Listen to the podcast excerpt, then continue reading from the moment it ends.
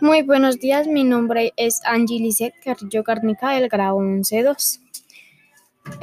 mi reflexión personal es, en el día de hoy se han incrementado los delitos y hurtos informáticos por causas de la pandemia. Aún más que las instituciones, los bancos, las universidades, las empresas, etcétera, han tenido que empezar a utilizar diferentes plataformas para poder seguir con sus actividades diarias. Esta situación la aprovecharon mucho para cometer delitos y hurtos informáticos en donde se saltan los reglamentos y la seguridad de cada plataforma con la que están trabajando cada uno de los mencionados, con el fin de hurtar grandes cantidades de bienes ajenos de las demás personas.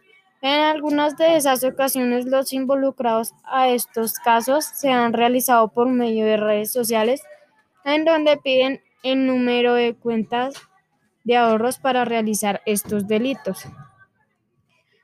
Nosotros como comunidad deberíamos buscar múltiples opciones para controlar dichos casos que ocurren en la actualidad, ya que los bienes que toman estos criminales son muy necesarios para nuestras necesidades diarias.